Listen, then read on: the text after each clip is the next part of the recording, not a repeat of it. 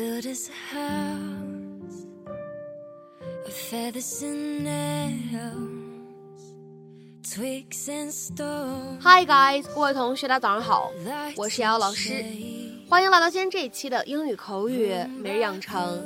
在今天这一期节目当中呢，我们来学习一段这样的英文台词。那么它呢，依旧是来自于《摩登家庭》的第三季第六集。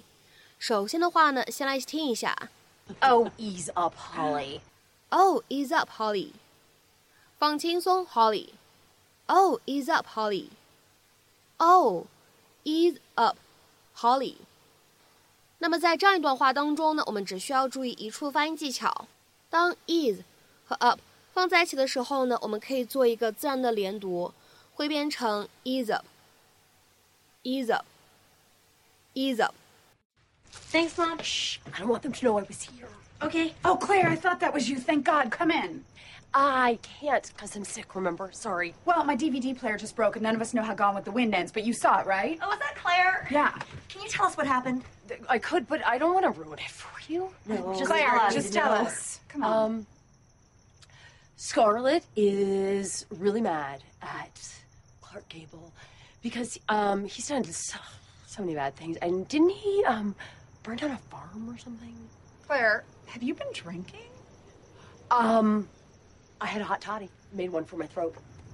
Pretty dressed up for a night in bed, Yeah, right? I, I just threw on the first thing I could find when Luke called, and it was just right there on the chair. She has a stamp on her hand. Okay, all right. Before we bust out the pitchforks and the torches, may I remind you that I've driven every one of your children home and Heimlicked at least one, Bethany. Hi. Hello. This is totally inappropriate, but could I use your bathroom? Sorry, you kept pushing the drinks. Friend. Gay. Friend. Gay. I- I'm not gay. Yes, you are. I- I'm not gay. I'm-, I'm French. You thought I was gay? Are you serious right now? Well, are you? You've been throwing yourself at me all night. No, no, no, I have not. Bethany, grab the Pinot. Bethany, do not grab the Pinot. You undressed in front of me. You squeezed my arm. You asked me for a massage. What was all that? That was that was me safely objectifying a gay person. Wow, Claire. When I wrote Don't Ever Change in your yearbook, I didn't mean it like this. Oh, ease up, Holly. Okay, I lied. I lied.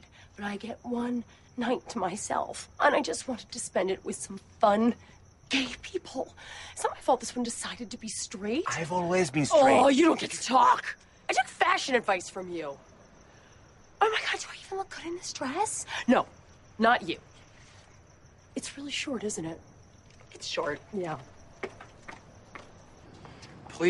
那么在今天节目当中呢，我们就来一起学习一下这样一个看似非常简单的短语，ease up。ease up。那么此时呢，各位同学注意一下我们的 ease，在这个时候呢，它是一个动词的用法，表示 to make or become less severe, difficult, unpleasant, painful, etc.，表示减轻的意思。那么接下来呢，我们一起来看一下今天节目当中呢要来学习的短语，叫做 ease up。Ease up。那么在口语当中呢，ease up on something 也是非常常见的搭配。那么这样的短语什么样的意思呢？我们来看一下对应的两条不同的英文解释和用法。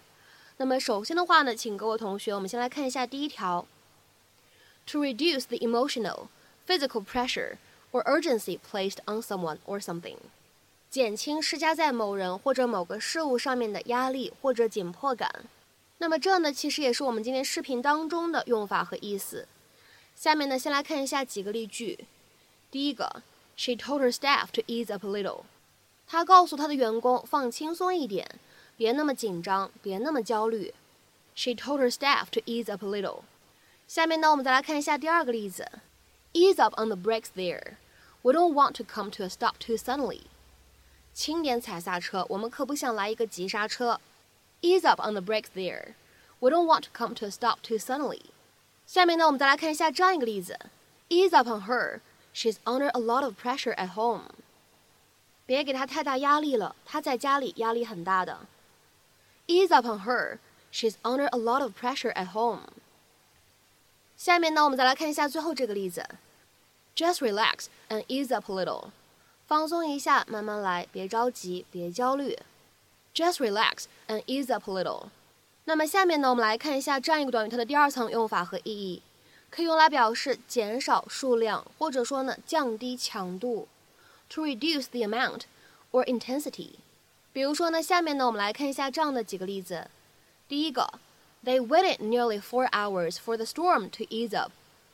他们等了将近四个小时，那场风暴才慢慢变小变弱。They waited nearly four hours for the storm to ease up。 下面呢，我们再来看一下第二个例子。The pressure should ease up soon。那个压力应该很快就变小的。The pressure should ease up soon。那么有的时候呢，在口语当中，ease up 当做这个意思呢去使用的时候，我们也可以使用另外一个短语 ease off 去进行换用，两者呢是同一表达。比如说，看下面这个例子：The slope gradually eased off。那个坡慢慢变缓了。The slope gradually eased off。下面呢，我们再来看一下本期节目当中的最后一个例子。He works for such long hours, he's going to have a heart attack if he doesn't ease up soon. 他工作了这么长时间，如果不马上放松下来，如果不马上休息的话，他会心脏病发的。He works for such long hours, he's going to have a heart attack if he doesn't ease up soon. 那么在今天节目的末尾呢，请各位同学尝试翻译以下句子，并留言在文章的留言区。你得降低跑步的强度，否则你的膝盖会受到严重的伤害。你得降低跑步的强度，否则你的膝盖会受到严重的伤害。那么这样一段话应该如何去使用我们刚刚学习过的短语去造句呢？期待各位同学的踊跃发言。我们今天这期节目的分享呢，就先到这里。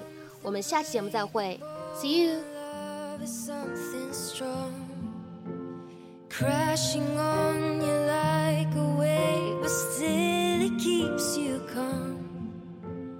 Love can turn things upside down, but somehow make them right. That's what only love.